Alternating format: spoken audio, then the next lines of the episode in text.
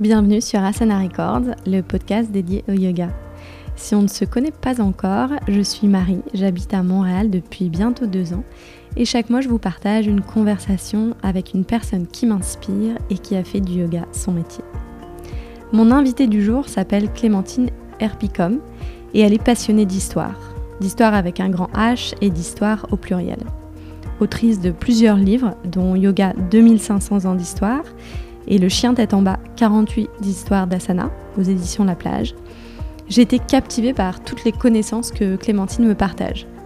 Que vous découvriez le yoga ou que le yoga vous accompagne depuis déjà plusieurs années, je suis prête à parier qu'à la fin de l'épisode, vous aurez découvert une ou plusieurs anecdotes nous menant à ce qu'est le yoga aujourd'hui dans nos vies. Avant de vous laisser plonger dans notre entretien, je vous invite à vous abonner à mon infolettre en allant sur asanarecords.com sur l'onglet infolettre. En parlant d'histoire justement, je publie chaque mois une expérience personnelle et me questionne ainsi sur un thème qui me tient à cœur. Celle de mars paraîtra le 26. Bonne écoute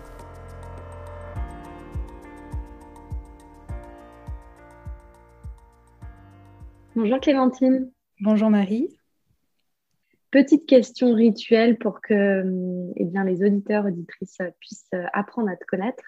Est-ce que tu peux te présenter s'il te plaît? Euh, je m'appelle Clémentine, je suis euh, historienne de l'art et professeure de yoga de formation. Et euh, j'écris des livres sur le sujet du yoga et des articles sur mon blog 3h48 minutes. 3h48 minutes, moi c'est comme ça que effet je t'avais découverte il y a quelques années donc à travers ton blog est-ce que tu peux me parler de ton, de ton expérience, toi, avec, euh, donc tu dis que tu es historienne de l'art, j'ai su aussi que tu étudies le sanskrit. Qu'est-ce qui te passionne dans l'histoire? Euh, Dans l'histoire, euh, bah, ce qui me passionne, c'est les liens qu'on peut en faire avec le présent. Bah, surtout l'histoire du yoga, c'est de comprendre pourquoi est-ce qu'on pratique ce qu'on pratique, d'où ça vient, tout simplement, quel est le sens? Tu habites actuellement en Belgique, c'est ça? Oui. Et donc, c'est à quel moment que tu as, que tu as vraiment euh, porté ton intérêt, comme tu dis, sur le yoga? Euh, J'ai découvert le yoga euh, par hasard il y a environ sept ans. C'était au Mexique. Et mhm. j'étais au Mexique pour un, pour un visa. J'habitais au Guatemala à l'époque. Et il faisait très, très chaud. chaque, chaque geste demandait un effort surhumain à la journée.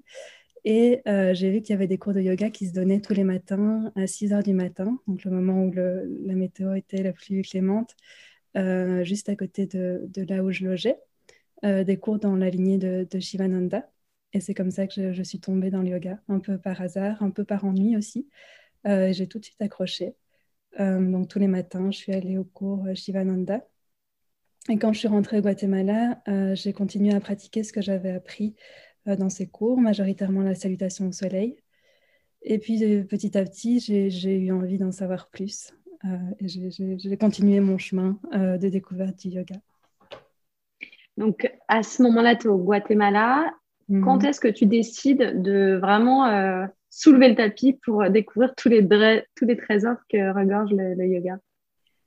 Euh, alors, originellement, le but, euh, c'était euh, de, rester au Guatemala, d'apprendre l'espagnol et puis de descendre vers le Pérou et d'aller voir le Machu Picchu. C'était mon grand rêve. Et puis, bah, entre-temps, j'ai découvert le yoga et je ne suis jamais allée au Machu Picchu, mais je suis partie en Inde. Et c'est là que j'ai continué vraiment à approfondir mes, mes, apprentissages dans les ashrams Shivananda et puis avec un professeur indien pendant quelques temps. et puis j'ai atterri en Thaïlande et c'est là que je me suis formée à l'enseignement du yoga. Mhm. On disait en off, mais c'est euh, toi, tu as vraiment euh, dédié ton temps aujourd'hui à l'écriture. On va parler des bouquins que tu as écrits. Aujourd'hui, tu l'enseignes pas ou peu. Pourquoi avoir décidé alors de, te lancer dans, dans une formation, j'imagine, de 200 heures à l'époque? Euh, je pense comme beaucoup de, beaucoup de, pratiquants, j'avais envie d'approfondir mes apprentissages et à l'époque, un des seuls moyens d'approfondir, c'était de faire une formation de professeur. Mhm. Tu as commencé par écrire, si je ne me trompe pas, donc le blog. Ensuite est venu le livre Yogi Food, ou c'est le contraire? C'est d'abord le blog, effectivement, d'abord un article et puis deux, et puis, et puis le blog est né. Et Yogi Food, c'était quelques mois plus tard, peut-être un an plus tard, un an après le début du blog. 3h48 minutes. alors, je l'ai lu sur ton, sur ton blog. C'est le temps qu'il faudrait pour atteindre le samadhi. Qu'est-ce que ça veut dire atteindre le samadhi? Alors, selon le, cheminement en huit étapes décrit par Patanjali dans les Yoga Sutras, Samadhi, c'est la huitième étape. Euh, donc, c'est après, après la, concentration, la contemplation, la méditation approfondie qui mène au, samadhi, qui est un état d'absorption complète euh, qui nous sort de nos conditionnements mentaux. Euh, c'est le but ultime de la pratique du yoga. Est-ce que dans nos sociétés actuelles, ou est-ce qu'avec nos, je dirais, nos emplois actuels, nos rythmes, c'est quelque chose d'atteignable le samadhi ou ça reste une, euh, plutôt un objectif, une idée vers laquelle euh, il faudrait tendre? Euh, bah, Je vais parler personnellement. Pour moi, c'est une idée vers laquelle je tends. Je n'ai jamais atteint le samadhi, pas encore, et je ne connais personnellement personne qui l'ait atteint non plus. Mhm. On va essayer de, s'en rapprocher. En tout cas, 3h48 minutes. Mhm. Bon, il y a du boulot. Donc, tu commences par écrire Yogi Food. Euh, tu es une passionnée de cuisine également? Euh, Oui, alors à l'époque où j'écris Yogi Food, euh, je travaillais dans, un, dans le restaurant d'une école de yoga en Thaïlande. Et bah, là, j'ai appris plein de choses, notamment sur l'Ayurveda, sur voilà, plein de recettes chouettes. Et j'avais envie, envie de creuser davantage. j'ai toujours aimé cuisiner. Et puis, bah, voilà, c'était une façon de, relier mes, deux passions du moment, la cuisine et le yoga. On, parle beaucoup d'ailleurs de, bah, de cette idée que, que la, nourriture euh, et le yoga sont vraiment liés. Par exemple, on conseille de pratiquer à jeun et puis ensuite d'avoir des, euh, des aliments qui, qui n'aient pas nécessité de, de, souffrance pour être, euh, pour être mangés, pour arriver dans nos assiettes. Est-ce mmh. que tu parles de ces concepts-là dans le, dans le livre? Est-ce que c'est ça qui, qui représente la, la nourriture de yogi? Oui, c'est tout ce qui peut hum, soutenir la pratique, tous les, tous les aliments, tous les conseils qui peuvent euh, faire en sorte que la pratique soit la plus, la plus juste et la plus favorable. Hum, bah, il y a des raisons très pratiques. Évidemment, on, conseille de pratiquer à jeun parce que c'est très désagréable de se mettre la tête en bas avec euh, l'estomac rempli. Hum, mmh. Et des questions plus, plus éthiques, comme euh, le, le, fait, bah, tu évoquais le, le concept d'Aïmsa et le végétarisme ou le végétalisme. Euh, donc voilà, il y a plusieurs, euh, aspects de l'alimentation yogique, tous, euh, tous très intéressants. Et ensuite, donc, Clémentine, tu écris Le chien tête en bas, 48 histoires d'asana. Donc là, on sent vraiment l'évolution, parce qu'après, tu as écrit Les secrets du yoga, Yoga 2500 ans d'histoire.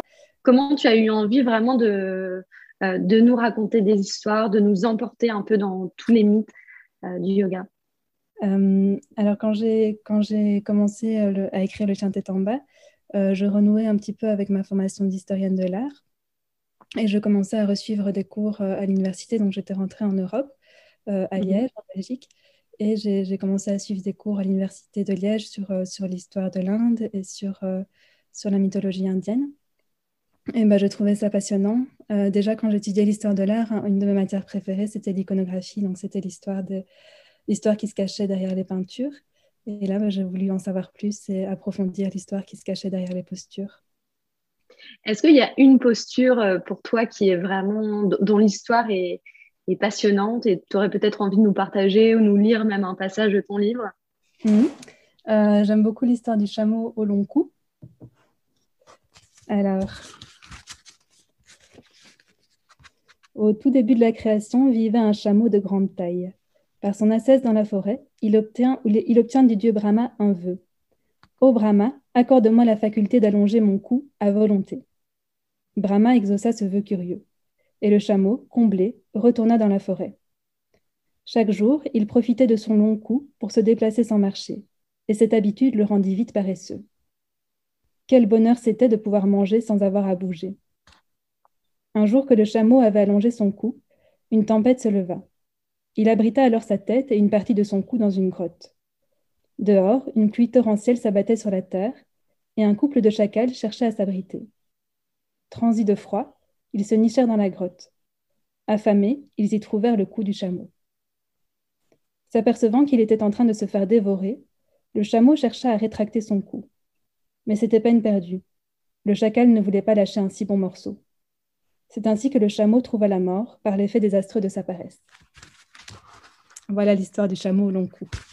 Ça nous en dit pas mal sur nos sociétés actuelles, tiens, donc faire plein de choses depuis notre, notre canapé sans avoir à lever le petit doigt. Effectivement, c'est très, ouais, très parlant. Est-ce que c'est des histoires que tu amènes euh, par exemple, quand tu, quand tu enseignes, même si je sais que c'est rare, euh, est-ce que tu as voulu, euh, voulu l'amener de cette façon? Ou c'était euh, vraiment pour pouvoir faire découvrir au plus grand nombre tout ce qui se cachait derrière ces noms de postures Parce qu'on a le chameau, on a le chien tête en bas, on a le pigeon. À chaque mhm. fois des, des, noms de postures évocateurs, mais finalement, c'est pas vraiment ce qu'il y a derrière. Oui, bah, les postures, les noms de postures sont toujours évocateur d'un inconscient culturel collectif euh, mhm. indien, qui n'est pas forcément le même qu'en Occident. Euh, et c'est intéressant de savoir euh, dans la mythologie indienne quelle qualité on associe au chien ou au cobra ou, au chameau ou à la tortue par la mythologie. C'est comme ça qu'on se rend compte en fait comment est-ce qu'ils percevaient ces animaux-là. Et c'est une bonne porte d'entrée, je trouve, vers le yoga et vers la mythologie indienne. Tu as ensuite écrit Les secrets du yoga. Est-ce que tu aurais euh, à nouveau un, secret à, nous partager, en tout cas quelque chose qui, toi, t'as vraiment. Euh, voilà, euh. que tu, as eu plaisir de découvrir, dont tu ne soupçonnais pas du tout l'existence bah, Peut-être l'histoire de la salutation au soleil. parce que la Donc, la salutation au soleil, c'est un enchaînement de postures qu'on préconise de faire le matin, au lever du soleil, comme le nom l'indique, c'est ça? Oui, tout à fait. À l'origine, c'est une pratique euh, rituelle euh, des brahmanes, Surya Namaskar, euh, la salutation donc, au, soleil. Mais aujourd'hui, on le pratique comme un entraînement corporel. Et l'enchaînement de mouvement n'est évidemment pas le même que celui des prêtres brahmanes. mais on sait qu'il était déjà pratiqué au XVIIe siècle dans l'état du Maharashtra. et il aurait été remis, au goût du jour, remis à la mode avec un raja euh, de l'Est de l'Inde au début du XXe siècle. Donc il y a vraiment eu une évolution. Ce qu'on connaît aujourd'hui de la salutation A ou B n'est pas ce que c'était quand, euh, quand euh, ça a été créé. Oui, alors après, il y a eu quelques controverses sur l'histoire de la salutation au soleil. On pense effectivement que c'est un enchaînement, en tout cas celui qu'on pratique aujourd'hui, assez récent. Mhm. Tu dirais que ça date du XXe siècle, de cette époque où on a vraiment amené le, yoga en, Occident? Euh, le, Raja, non, le Raja Dawn, euh, il disait que c'était déjà une pratique, donc celui qui a popularisé la pratique au début du XXe siècle, il disait que c'était déjà une pratique ancienne. Et effectivement, une encyclopédie euh, qui date du, début du XXe siècle mentionne que la pratique était déjà populaire au XVIIe siècle, donc dans l'état du Maharashtra. mais il y a eu quelques adaptations, dans la posture, dans le fait de lier la respiration au mouvement, qui ont mhm. été apportés donc, au début du XXe siècle.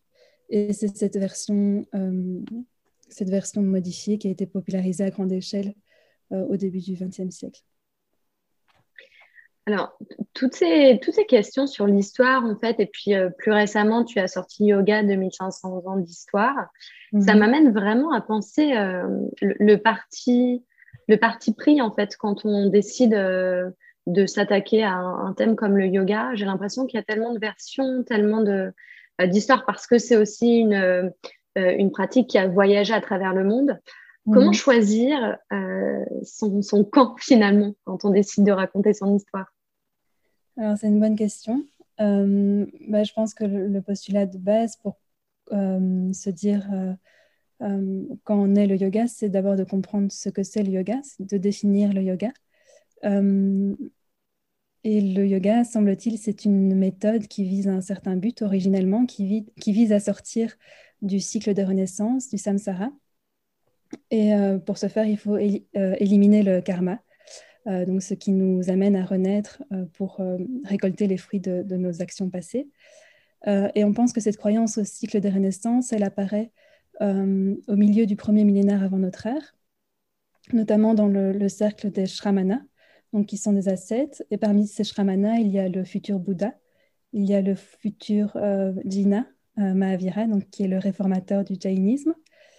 Et cette croyance au cycle de renaissance apparaît également parallèlement dans les Upanishads, qui sont des textes qui, sont composés à partir de la fin du premier millénaire avant notre ère. et donc, on voit apparaître cette, cette, croyance au cycle de renaissance et on cherche le moyen de s'en sortir. Et c'est là que le yoga apparaît, semble-t-il, même si certaines techniques du yoga étaient déjà présentes auparavant. Tu parlais d'un des textes euh, fondateurs, donc les Upanishads. Est-ce que tu pourrais en citer euh, euh, deux, trois autres afin qu'on puisse comprendre un petit peu quels sont les, textes fondateurs et puis peut-être nous dire quand est-ce qu'ils sont, quand est-ce qu'ils sont apparus? Alors, les Upanishads, il y a la Katha Upanishad qui, vers le 3 siècle avant notre ère, parle, du, parle clairement du yoga. Mm-hmm. Ensuite, il y a, la, Bhagavad Gita aux alentours du début de notre ère, qui est un, un, fragment de l'épopée du Mahabharata. Et là, la Bhagavad Gita va parler du, karma de yoga, donc du yoga de l'action désintéressée, euh, et donc va élargir euh, la perspective de salut euh, qui était auparavant réservée à des ascètes qui se coupaient du monde elle va élargir, élargir, cette perspective de salut à tous ceux qui restent dans le monde et qui continuent à agir, mais de façon désintéressée. Mhm. Euh, il y a les Yoga Sutras de Patanjali qu'on date, euh, semble-t-il, euh, vers le 4e siècle de notre ère. Mhm. Patanjali qui, qui est bien connu pour son Ashtanga Yoga, donc son, son cheminement en huit étapes vers le Samadhi. Après, on a l'arrivée du Tantra, le tantra, c'est là où on va se développer euh, les concepts de chakra et de kundalini, de corps euh, énergétique yogique. Et puis mhm. hatha yoga, euh, qui va se développer le, yoga du corps. Donc, on va apparaître des postures non assises, des postures complexes qu'on pratique toujours de nos jours, et des techniques de respiration également un peu plus complexes. Et est-ce que dans toute cette, cette histoire du yoga, cette évolution, par exemple, la méditation, alors les exercices de respiration, tu l'as mentionné euh, vers la fin, mais est-ce que la méditation avait sa, part déjà à l'époque ou est-ce que c'est venu euh, euh, plus tard en fait? La méditation, dans le sens de, de, contemplation, c'est une question très ancienne. Ça fait partie intégrante du yoga dès le départ. Le fait de, de travailler sur le mental apparaît déjà dans, le bouddhisme originel. Euh, et dans, le milieu des Shramana, euh, dans les Upanishads également. Donc la méditation est dès le départ une méthode qui mène à la libération. Et aujourd'hui, est-ce que toi, tu t'es confronté, parfois tu as envie de, de revenir vraiment à la façon dont on pratiquait le yoga à l'époque, peut-être pas dans une grotte, euh, mais est-ce qu'il y a des choses qui te froissent dans notre façon d'associer de, toujours le yoga au côté postural non, ça me froisse pas. Bah, déjà, je, je, me dis, mais qui suis-je pour, euh, pour, qui, qui suis-je pour juger? Euh, mhm. Ensuite, moi, si, si le yoga n'avait pas été si postural et si populaire, j'aurais sans doute jamais découvert le yoga. Mhm. Euh, et je trouve que toute porte d'entrée vers le yoga est bonne à ouvrir et que chacun peut y puiser ce dont il a besoin à, un certain moment de sa vie ou de son parcours.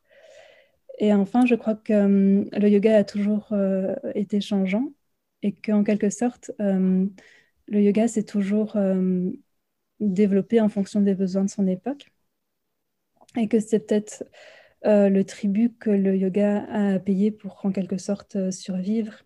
je crois que c'est Coco Chanel qui disait que les modes passent, les modes passent, le style reste, et je pense que les modes passent et le yoga reste, et que le, temps jugera finalement ce qui est, ce qui est bénéfique dans, dans chaque yoga et ce qui, ce qui, est, ce qui mérite d'être transmis aux générations futures. Donc je ne m'inquiète pas trop pour, euh, pour ce qui se passe en ce moment avec le yoga. Oui, c'est intéressant. Tu disais qu'on on en venait, euh, beaucoup en tout cas d'entre nous viennent au, yoga avec le côté postural mhm. et puis euh, évoluent vers quelque chose de peut-être plus spirituel. Est-ce que c'est ton cas ou est-ce que voilà, tu, aimes toujours te retrouver sur ton tapis avec quelque chose de, très physique où tu vas transpirer euh, Oui, je ne rédis pas le yoga à ça, mais euh, ça m'arrive effectivement de, faire des, séances purement physiques et purement posturelles. Euh, et je pense que je pense que l'entraînement corporel peut être un moyen de développement spirituel. Je pense que les deux ne sont pas spécialement coupés. Mhm. Oui, je me disais, j'ai fait Vipassana en novembre dernier. Mhm. Et puis, tu sais, au bout du troisième jour, je ne sais pas si tu connais Vipassana. Je connais par les témoignages des autres, mais je n'ai jamais expérimenté. Eh bien, en fait, euh, au bout du troisième jour ou du quatrième jour, je crois, on, nous demande de rester assis sans bouger. Et, c'est vrai que les, premiers jours, euh, quand je tentais de rester euh, une heure sans bouger, c'était très difficile. Je, m'agaçais contre moi-même en me disant, mais c'est pas possible. Toutes ces années de pratique pour ne pas savoir rester immobile une heure durant seulement. Et mm. puis, en fait, après le troisième jour, quatrième jour, j'avais aucun mal, entre guillemets, moi, avec mes, mes 15 coussins, mais quand même. Et, peut-être que c'est aussi à ça que sert le yoga finalement, c'est euh, réussir à rester immobile. Et puis c'est pas seulement, bon, bien sûr, il y a le côté euh, physique, on, savoir euh, mm. rester droite pendant une heure, mais finalement c'est aussi rester aligné avec l'exercice, ne pas s'éparpiller et puis dompter le mental en fait, une fois qu'on arrive à tenir cette posture assise. Oui, oui. et puis tous ces exercices qui renforcent le corps euh, sont peut-être finalement des, prérequis pour pouvoir l'oublier, pour pouvoir euh, mhm. se concentrer pleinement. J'avais lu que en fait dans le traditionnellement en Inde ils pratiquent vraiment le yoga physique on va dire jusqu'à 20-25 ans euh, mhm. pour qu'après ils puissent approcher des techniques plus subtiles comme la respiration, la méditation en fait. D'accord. Est-ce que, Clémentine, tu peux nous parler d'un projet sur lequel tu travailles ou peut-être euh, un ou plusieurs projets, que sais-je? Euh, Alors oui, j'ai un projet euh, en cours avec Anne-Laure. Anne-Laure qui, fait le, qui présente le podcast Salutations. Et toutes les deux, on aimerait bien faciliter la rencontre entre des conférenciers, des universitaires ou des, chercheurs et euh, des pratiquants yogi autour de l'histoire et la philosophie du yoga. Donc on, est en train de réfléchir à une plateforme virtuelle de cours et de conférences, euh, comme ce qui existe déjà dans le monde anglophone, mais en version euh, francophone.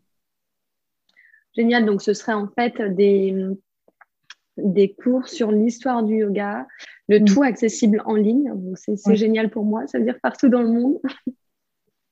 Oui, c'est accessible, voilà, sans contrainte de, de créneau horaire ou de, d'emplacement euh, géographique. Comment as-tu rencontré Anne-Laure? Euh, bah, par le biais d'une interview euh, également, une interview sur son, podcast. Et puis on s'est, on s'est rencontrés chez elle à Paris dernièrement. Et voilà, on a fait connaissance et puis on a, on a vu qu'on avait un peu les mêmes, les mêmes volontés pour ce projet. Mhm. c'est chouette. est-ce que tu, tu projettes d'écrire d'autres livres également Tu t'accordes une petite pause? Euh, je m'accorde une petite pause parce que l'écriture du dernier 2500 euh, ans d'histoire m'a pris beaucoup, beaucoup de temps. Euh, beaucoup de, j'ai investi beaucoup d'énergie et là, je suis un peu chaos au niveau écriture.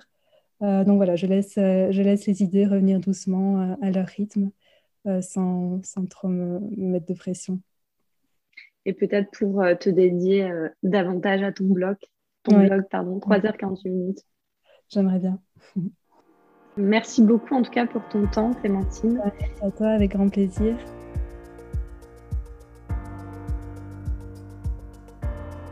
Pour contacter Clémentine, vous trouverez les liens vers son blog ainsi que son compte Instagram sur le site du podcast.